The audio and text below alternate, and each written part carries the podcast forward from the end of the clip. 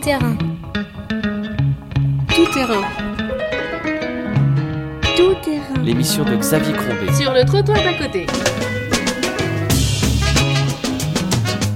Après une longue interruption, l'émission Tout Terrain est de retour et pour cette reprise, c'est un nouveau terrain que nous arpentons aujourd'hui, celui de la littérature.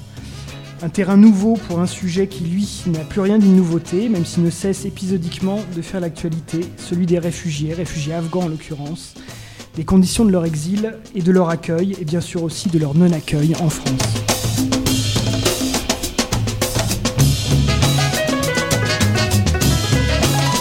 Ce sujet, Denis Lemasson, médecin et écrivain, euh, l'aborde en mêlant les genres, de l'Odyssée à l'enquête policière, en passant par la chronique sociale et la comédie de dans un roman paru au début de l'année chez Plomb, son titre Nous traverserons ensemble.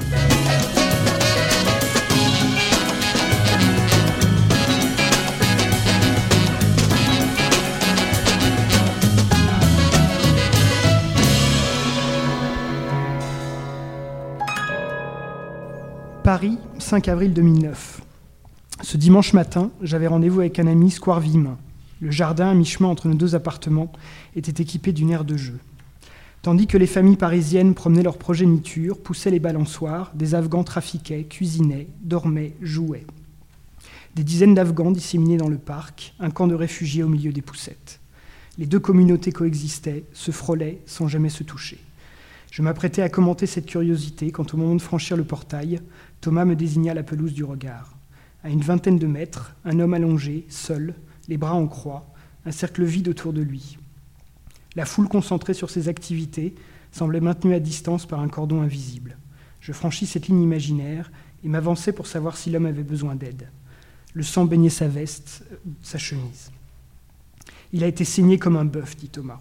Je reculai d'épouvante, je couvris les yeux de Manon de ma main et tendis mon enfant à la première venue, la priant d'aller jouer plus loin. Thomas fit de même avec Valentin. Je m'accroupis. Devant moi, le corps immobile, jeune, grand, massif, étendu sur le dos. Réflexes médicaux, les gestes tant de fois répétés dans les pays en guerre. Mes doigts fouillèrent ses poignets, puis son cou à la recherche d'une pulsation, mais rien n'y battait plus. J'orientai ses pupilles vers le soleil. Elles demeuraient dilatées comme deux précipices. Laisse tomber, il a claqué, dit Thomas. Bonsoir Denis Lemasson. Bonsoir Xavier. J'ai commencé par euh, les premières pages de votre livre, de votre roman. Un roman qui démarre par un fait divers, euh, un fait divers bien réel, celui-là, et d'autant plus réel que vous en avez été l'un des acteurs ou l'un des, des premiers témoins, le, le, le, narrateur de ces premières euh, pages, ça a été vous, avant d'être d'être ce personnage de papier, euh, puisque vous avez euh, assisté à, la mort de ce, de ce, jeune Afghan sur, les pelouses, euh, sur la pelouse du Square Vimin en 2009. Alors comment est née l'idée d'en faire un récit, et puis d'en faire un récit fictionnel? Ce roman est, né d'une aventure d'écriture bien, bien particulière, comme, comme vous le soulignez. C'est parti d'un fait tout à fait réel et qui m'a touché de très près, puisque j'étais dans ce square euh, en avril 2009 avec ma fille pour faire du toboggan. Quand je repère au, loin un jeune homme les bras en croix sur la pelouse et j'y vais comme médecin pour lui, pour lui venir en aide.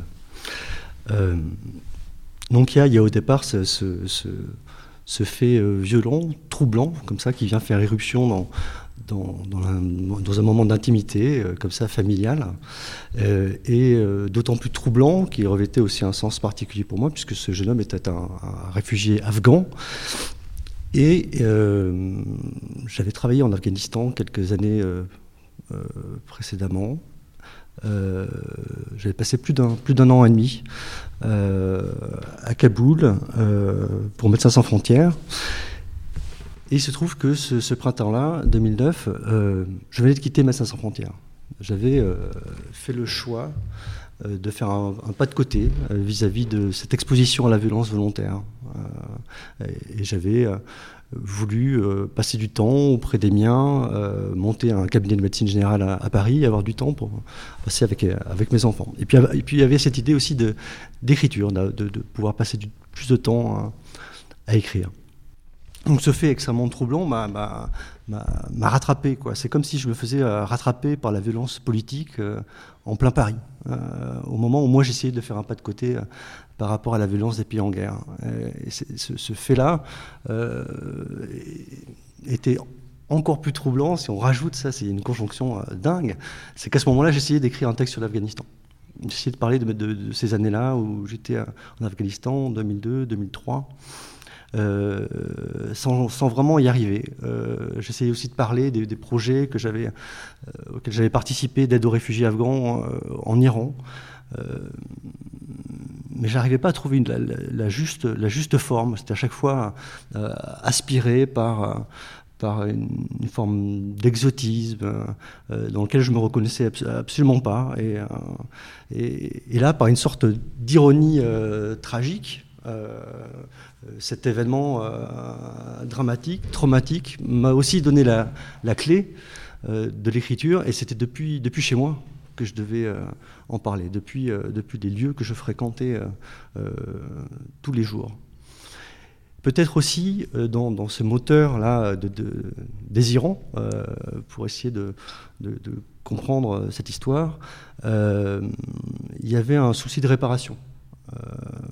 Après plus de huit ans à travailler dans, des pays en guerre comme médecin, d'avoir été témoin de, nombreux morts, de, massacres, de, avec une approche euh, qui est la médecine humanitaire, qui est aussi une héritière de la médecine militaire, euh, coloniale. On a une approche aussi liée à la population, une approche chiffrée. On, mesure notre efficacité euh, par la mesure de taux de mortalité, de taux de, morbidité, des choses comme ça, euh, qui nous protègent, qui ont leur utilité, mais qui, revêtent aussi une forme de, violence. Et il y avait cette frustration terrible chez moi d'avoir fermé les yeux de tant d'enfants, de, tant de gens, de personnes, sans connaître leur, leur histoire.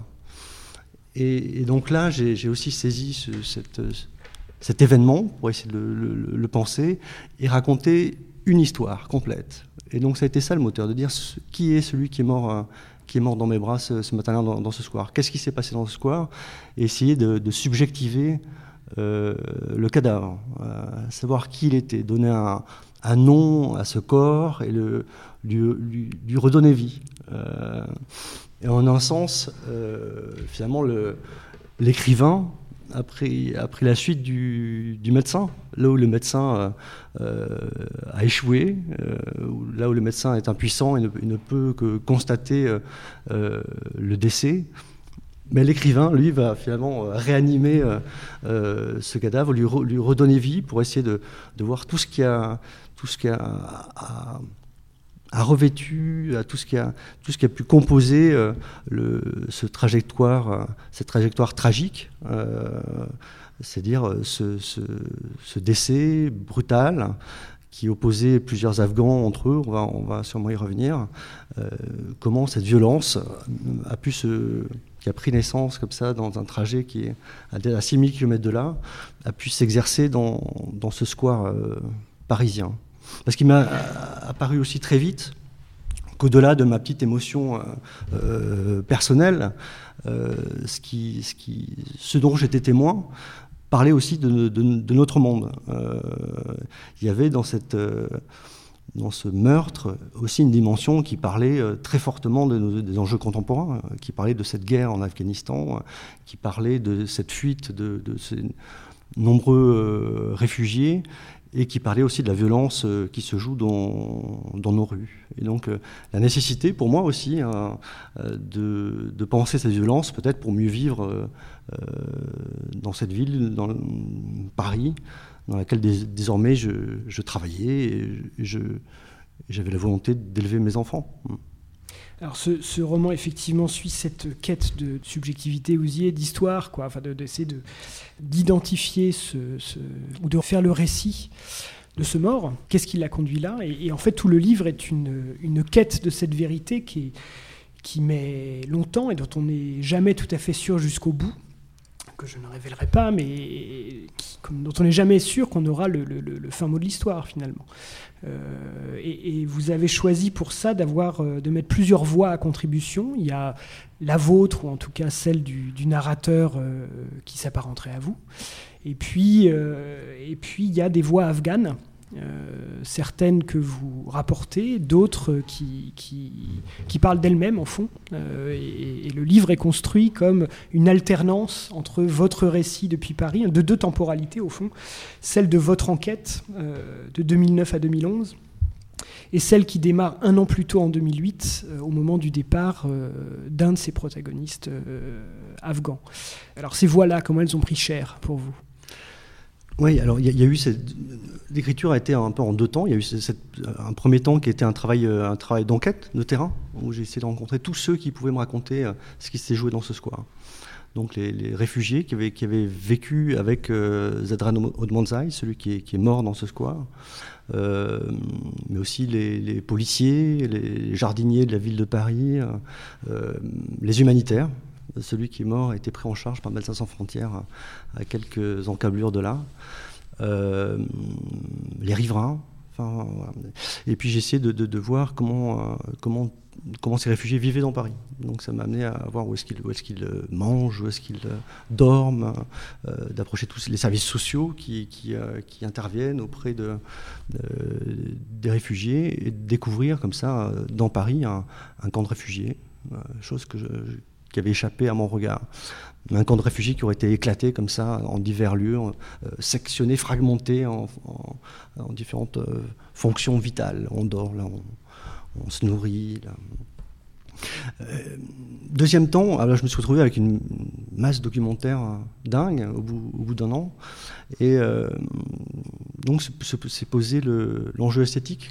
Comment, comment rendre compte de ce que, de ce que j'avais vu et de ce que ces, toutes ces personnes m'avaient raconté. Et euh, j'ai eu un souci tout au long de l'écriture, c'était de ne pas parler au nom euh, des réfugiés afghans ou de, toutes ces personnes que j'avais croisées, mais leur donner un espace euh, pour qu'on puisse les entendre. Euh, donc voilà, réhumaniser ce que finalement les processus, ces, processus policiers, politiques, ces vertus à effacer, à mettre à la marge, à, rendre invisible. C'était comme ça pour moi, c'était ça l'enjeu.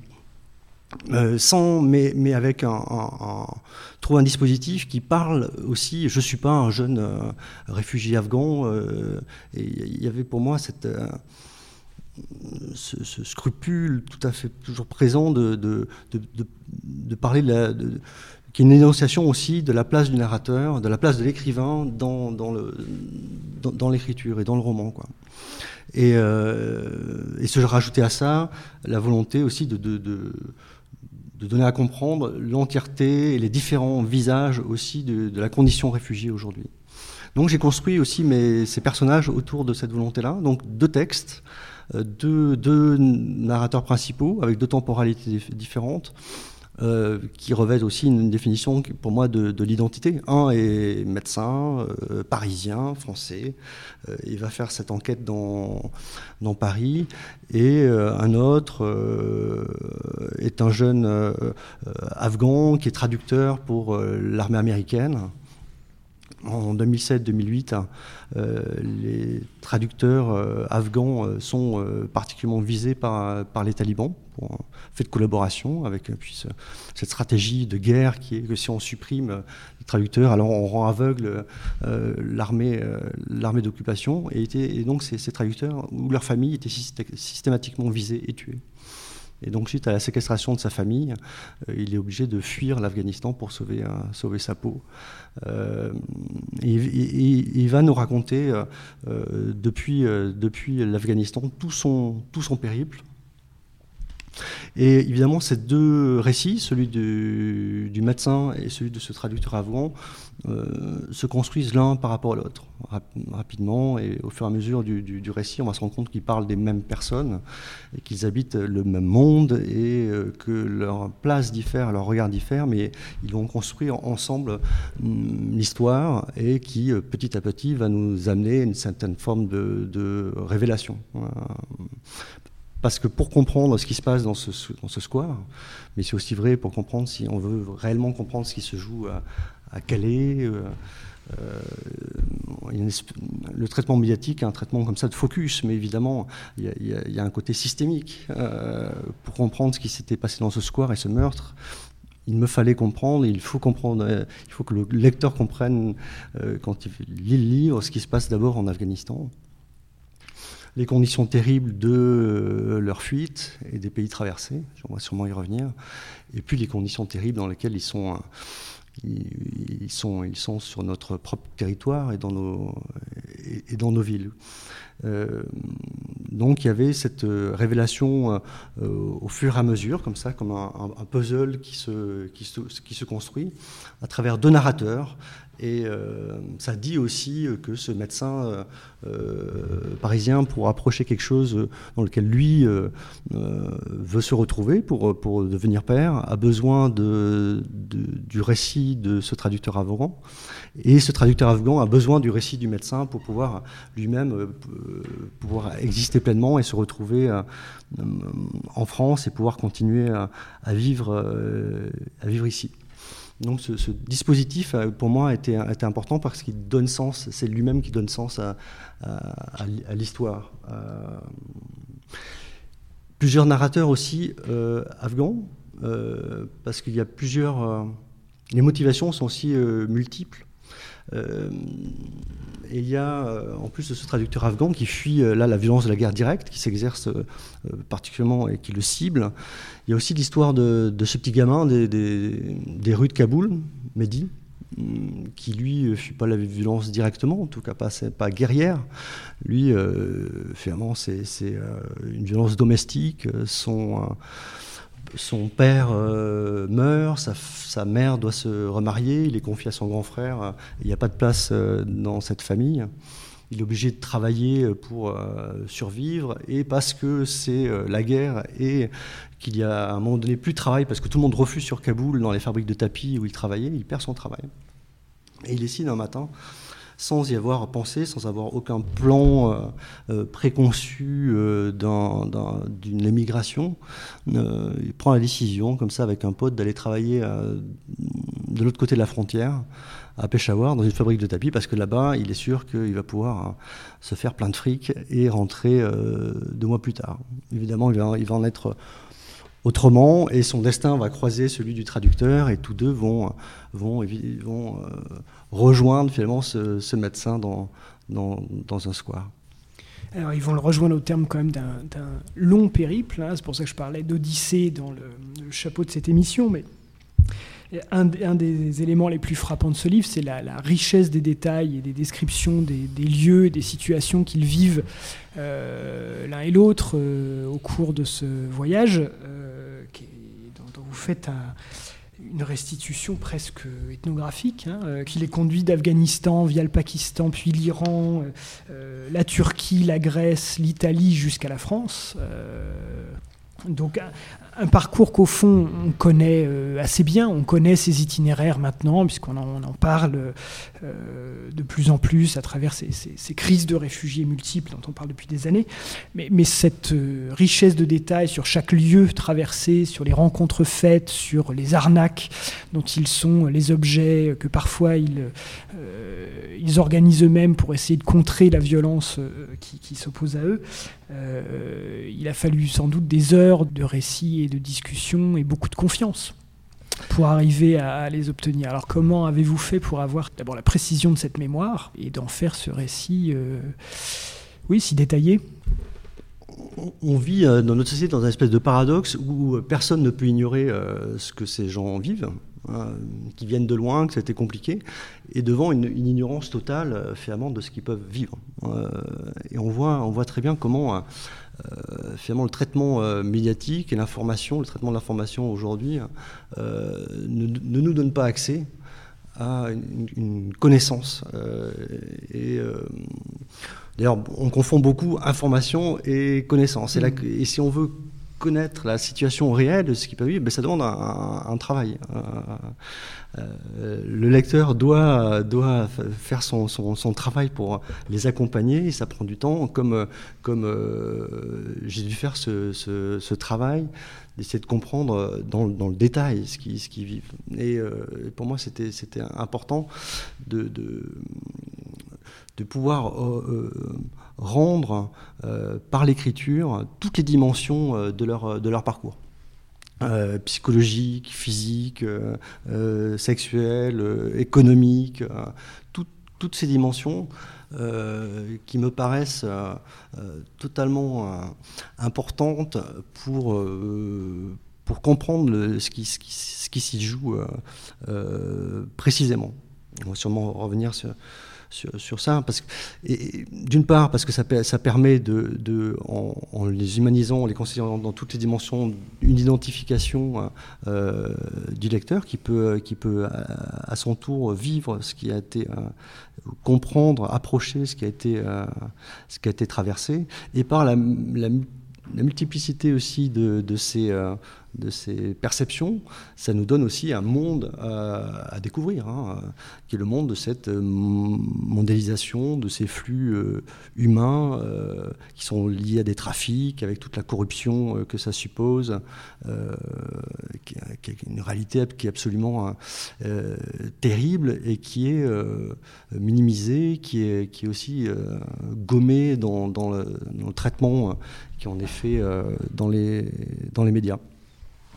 Comment, euh, comment j'ai eu accès à cette information? Il y a d'une part beaucoup de, lieux que j'écris que j'avais euh, moi-même connus comme, euh, comme médecin travaillant pour Médecins sans frontières, quoi, notamment les lieux que ce soit en, Afghanistan ou en Iran notamment, ou bien sûr en France. Et puis j'ai aussi travaillé beaucoup à, partir de, récits. Il y en a deux jeunes euh, Afghans à qui est, dédié le, roman m'ont fait l'amitié de me raconter euh, précisément euh, tout leur parcours. Alors j'ai enregistré, j'ai enregistré, donc ça j'ai eu des, heures et des heures d'enregistrement. Peut-être on a, passé trois semaines avec chacun pour qu'il me raconte. Avec à chaque fois mon guide, c'était essayer de mettre la question du, pourquoi de côté mais revenir sur comment. Comment comment c'était quand tu arrivais là? Comment comment tu as rencontré le passeur? Comment tu lui as donné de l'argent? Comment comment lui euh, comment était l'environnement à ce moment-là Comment voilà. Et, euh, c'était c'était quelque chose de de, très fort, c'est tout ce temps passé avec ces deux, jeunes, c'était quelque chose aussi de, douloureux, euh, auquel il fallait faire très, dire très, très attention. Et avec euh, voilà. Et puis après, il y a eu ce, à partir de cette matière documentaire que je décrivais précisément, de cette enquête dans les dans les rues de Paris, et ces deux récits. Voilà, il y a eu tout ce travail de, mise en écriture qui a été aussi un, gros travail de, bah, esthétique, hein, mais de, traduction pour à la fois euh, donner à comprendre sans jamais trahir, quoi. Rester sur, le factuel, il y a quelque chose de, une vraie volonté de, d'être dans la perception et euh, d'essayer d'échapper euh, au traitement souvent qu'en effet, euh, c'est-à-dire où on n'est plus que dans l'émotion, on n'est plus que dans la propagande. C'est quand même un, sujet miné.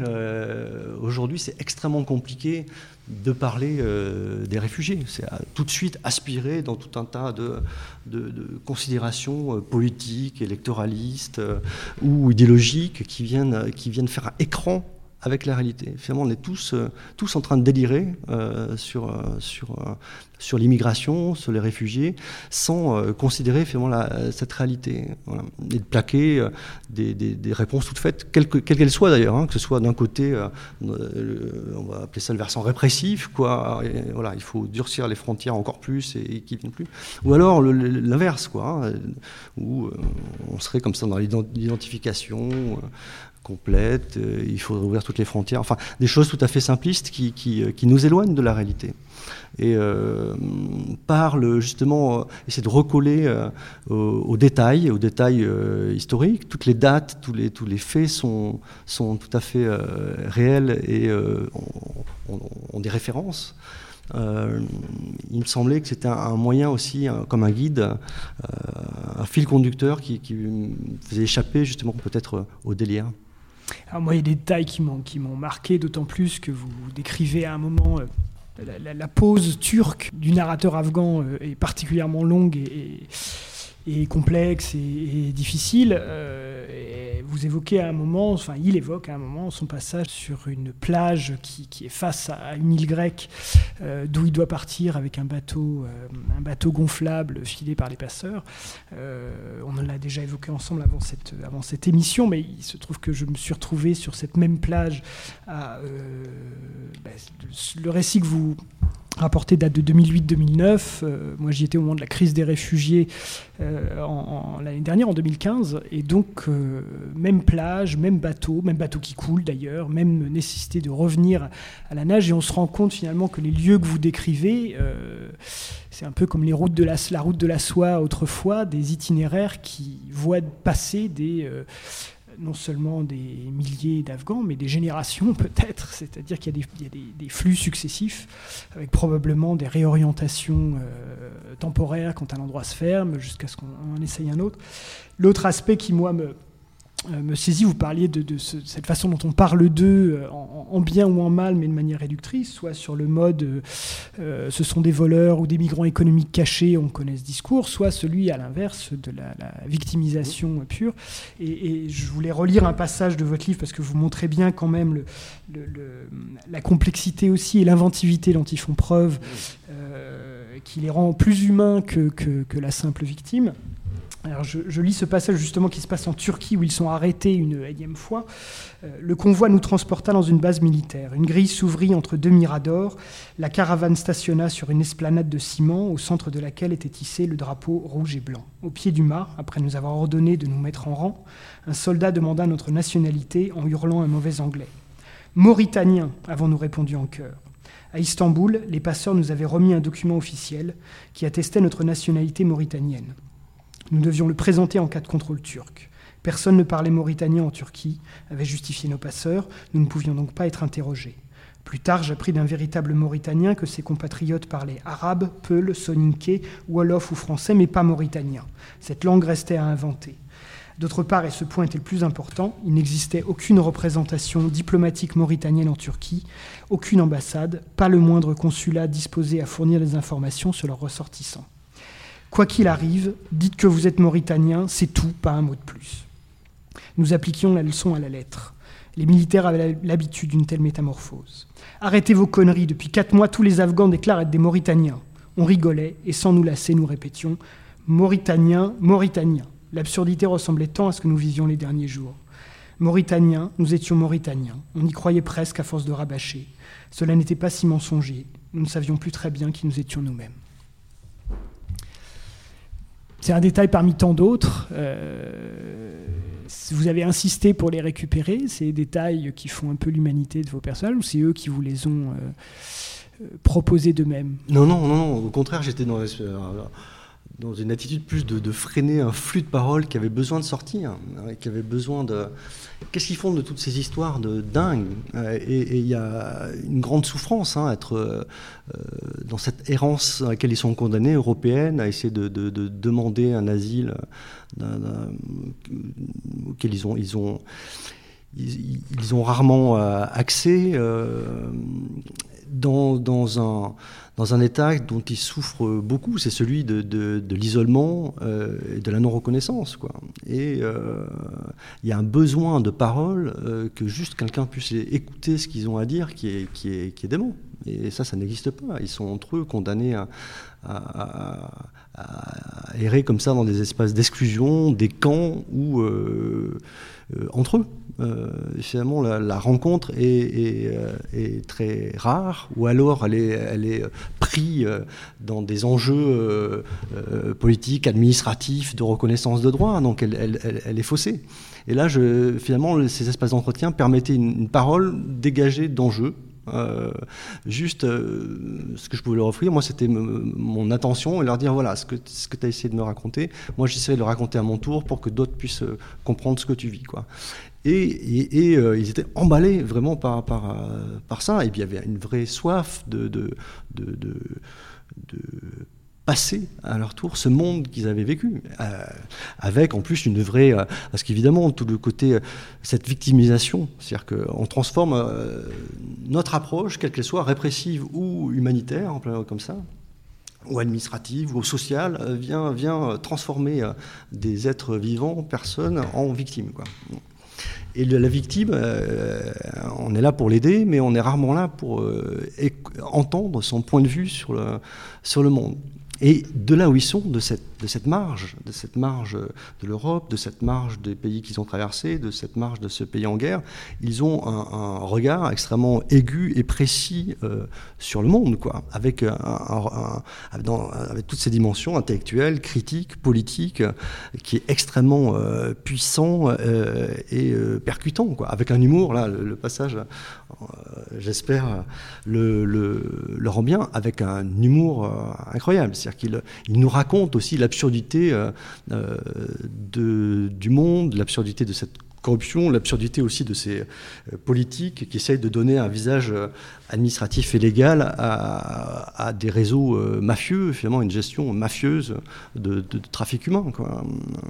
C'est euh, ce qui m'a beaucoup séduit, c'était aussi cette dimension euh, du verbe. J'avais l'impression d'avoir en face de moi Huckleberry Finn qui me racontait ses exploits, quoi, exploits au sens aussi grec. là, on est en pleine Odyssée, mais une Odyssée noire, une Odyssée plein de, plein aussi plein, plein d'humour, sont des héros, quoi. Sont des héros, ils en parlent très bien. la langue, euh, il y a un vrai amour, et ça j'avais trouvé déjà ça en Afghanistan, ce rapport entre le corps et la parole est très fort, et ils aiment, ils aiment ça, euh, tout de même, quelle, quelle compétence il faut euh, humaine, physique, intellectuelle, pour pouvoir s'adapter à tout ce qu'on leur fait traverser. Quoi. il y a une puissance narrative là qui est, qui est, euh, qui est complètement dingue. Quoi. Ah, il y a un autre milieu que vous décrivez avec euh, à la fois sans doute beaucoup de réalisme, un peu d'ironie et, d'empathie sans doute, on va, y revenir, mais c'est ce milieu de, l'aide, euh, de l'aide en France, ce milieu à la fois qui, qui associe les, humanitaires professionnels, les bénévoles qui se sont mobilisés pour la cause, riverains au départ devenus engagé, parfois un peu passionnariat d'ailleurs, c'est comme ça que, vous faites apparaître certains. Euh, j'ai trouvé là aussi intéressant de ne pas être dans, euh, parce que j'ai à l'évidence à vous entendre aussi hein, et à vous lire, c'est un roman euh, engagé et en même temps qui, qui qui interroge sa cause et, ses, et les méthodes pour la servir, au fond. Euh, et d'ailleurs, votre, votre narrateur a euh, ses faiblesses, ses petites lâchetés, euh, ses contradictions, qui sont les nôtres, hein, face à ces jeunes qu'on voit dans nos rues au quotidien, en se disant qu'il faudrait les aider, mais qu'on a là tout de suite autre chose à faire, ou, trop de contraintes. Ou, voilà.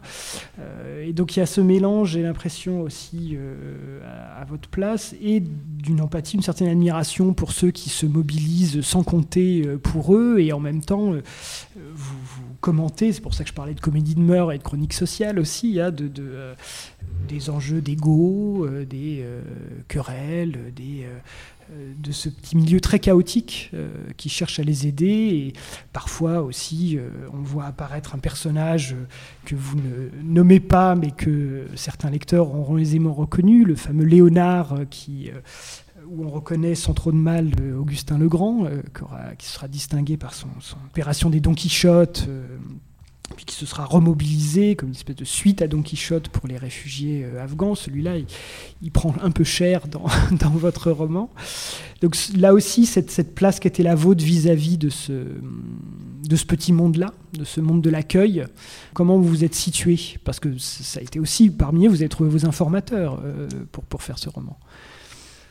Oui, la question, la question de, de l'aide et de, de l'action traverse, euh, d'ailleurs on peut même, c'est une porte d'entrée hein, dans, dans, le roman, euh, tout à fait centrale. Euh, d'ailleurs, qui, qui, qui, prend comme ça cher dans le roman à, travers la, la position du jeune, de Mehdi, qui amène Luc. Euh, Donc votre narrateur, le, narrateur, euh, voilà, médecin parisien, et il l'emmène euh, place du colonel, du colonel Fabien pour assister à un tri qui est fait tous les soirs où, justement une association a le difficile travail de, de, de, choisir 23 gamins sur les centaines qu'il y a là pour, les, pour mettre à l'abri. Ce qui est évidemment un scandale absolu dans une ville comme Paris, euh, renvoyer des enfants, c'était des enfants, hein, à la rue. Et donc Mehdi lui dit, voilà, une fois que tu sais ça, que tu as vu ça, alors qu'est-ce que tu fais?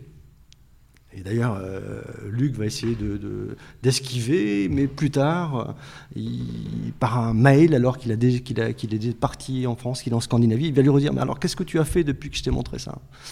Et, on, et donc, Luc incarne finalement la position de nous tous. Quoi. On peut pas ignorer.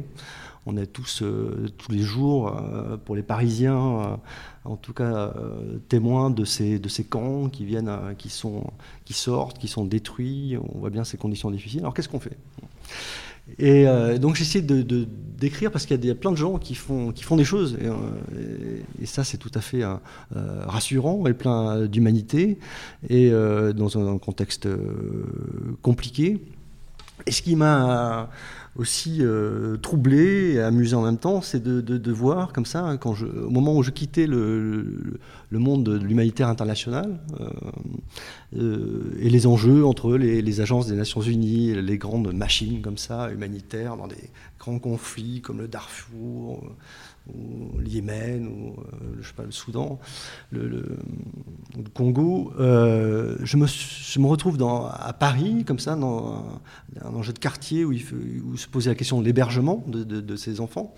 Et là, beaucoup d'acteurs euh, qui se mobilisent et je retrouve finalement à un niveau très local exactement les mêmes, les mêmes enjeux euh, qui, se jouent aussi à l'international, entre une, attitude euh, urgentiste, en disant voilà, euh, il faut mettre, il faut s'occuper des corps en premier, après on verra bien, donc il faut les mettre, il fait froid et on va les mettre au chaud, il faut leur donner à manger, le reste on, verra.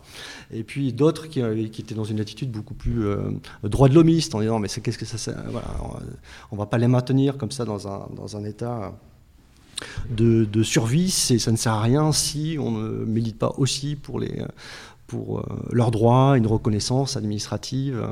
Et tous ces gens avaient raison, euh, mais il se jouait toujours d'autres choses. Et finalement, on parlait euh, au nom des réfugiés, très peu des réfugiés. Je m'explique, c'est-à-dire que c'est toutes ces associations, ces travailleurs sociaux, ces humanitaires ou ces bénévoles, travailler aussi pour des institutions qui avaient leur propre euh, agenda, leur propre motivation, euh, leur propre mode de financement qu'ils ne devaient pas perdre. Et, euh, ça entretenait aussi des, rivalités. il y avait une espèce de concurrence comme ça dans ce monde de l'aide qui venait ruiner aussi les efforts individuels qui étaient faits. Et, au final, c'était aussi instrumentalisé très fort par les groupes politiques locaux aussi. Euh, ce, dont je parle là une tentative de mise à l'abri euh, des centaines de, gamins qui étaient le long du, canal Saint-Martin. Et ça, c'est arrivé en, en 2010 au moment des, élections euh, régionales.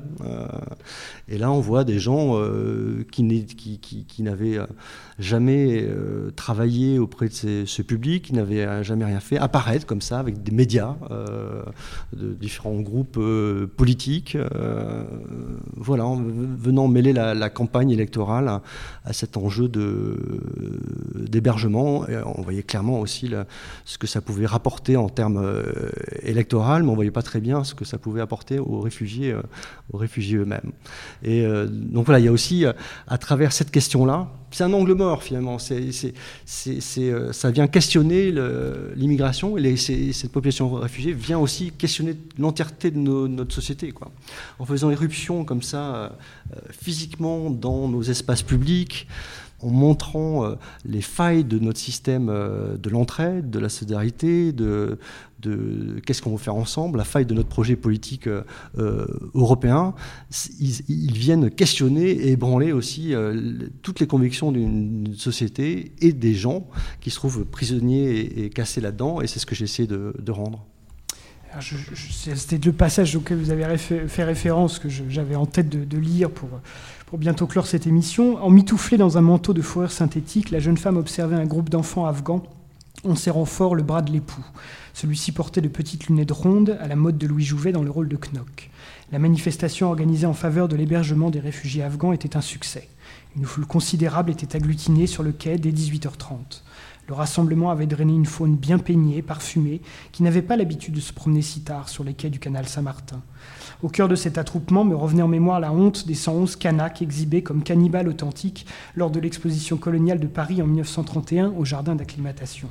J'eus peur soudain d'avoir organisé le pire, une mise en scène pittoresque de la misère, l'exploitation spectaculaire de vie soumise à la violence, pour l'émotion de Parisiens en quête de sensations.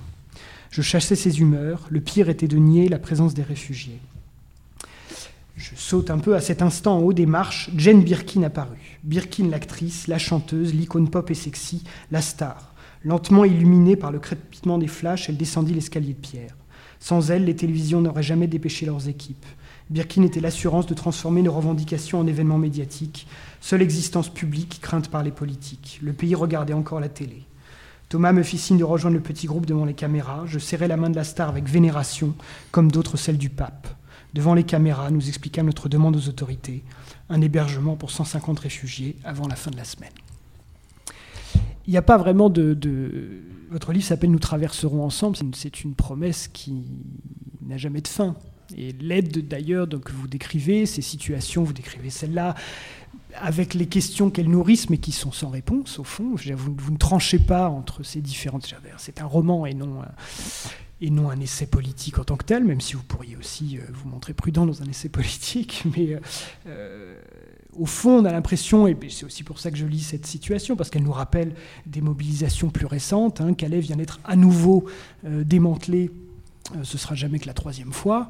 on sait qu'un bon nombre de jeunes qui étaient à Calais se sont retrouvés à Paris, non loin du square Vimin. Et donc ces scènes que vous décrivez, elles sont appelées à se, rejouer euh, sans cesse. Est-ce que les acteurs que vous avez vus à l'époque, vous les retrouvez aujourd'hui? Vous avez gardé euh, des liens? Est-ce que est-ce que ça ranime ces questions-là pour vous? Ben, Malheureusement, la situation est exactement la même. Euh, la situation que je décris en voilà, 2009, 2010, 2016 ce sont les, mêmes réfugiés, sont au même endroit. Euh, les politiques publiques appliquées sont exactement les mêmes. Une espèce de, bégaiement, de bégaiement politique et policier. Ce qui a changé, c'est le nombre. Euh, quand je parlais de quelques centaines euh, de réfugiés, aujourd'hui, ils sont quelques milliers. Euh, quand on parlait de 2000 euh, personnes lors de euh, la destruction de la jungle de Calais en 2010, aujourd'hui ils sont, ils, sont, ils sont trois ou quatre fois plus. c'est absolument dramatique. les, enfin, l'absence de solution est exactement la même. C'est-à-dire qu'à partir du moment où, le, ce problème, enfin, identifié comme ça par les, par les politiques publiques, euh, devient visible, c'est-à-dire quand un regroupement commence à attirer trop de monde et qu'on s'y intéresse un peu trop et que ça, on peut gagner justement en proximité et en humanité, la réponse est la dispersion. C'est-à-dire qu'on rend invisible en, faisant exploser le problème, en dispersant euh, un groupe de plusieurs milliers de gens, en groupe de plusieurs dizaines, donc les éparpiller aux quatre coins de la France. On sait ce qui va se passer parce que c'était déjà fait, comme vous le disiez, quand on parle aujourd'hui que la solution c'est raser la, jungle de Calais, c'est la troisième fois en disant qu'on le fait. Donc si ça avait été la solution, on, le saurait déjà. Mais il se, il répète exactement la même chose.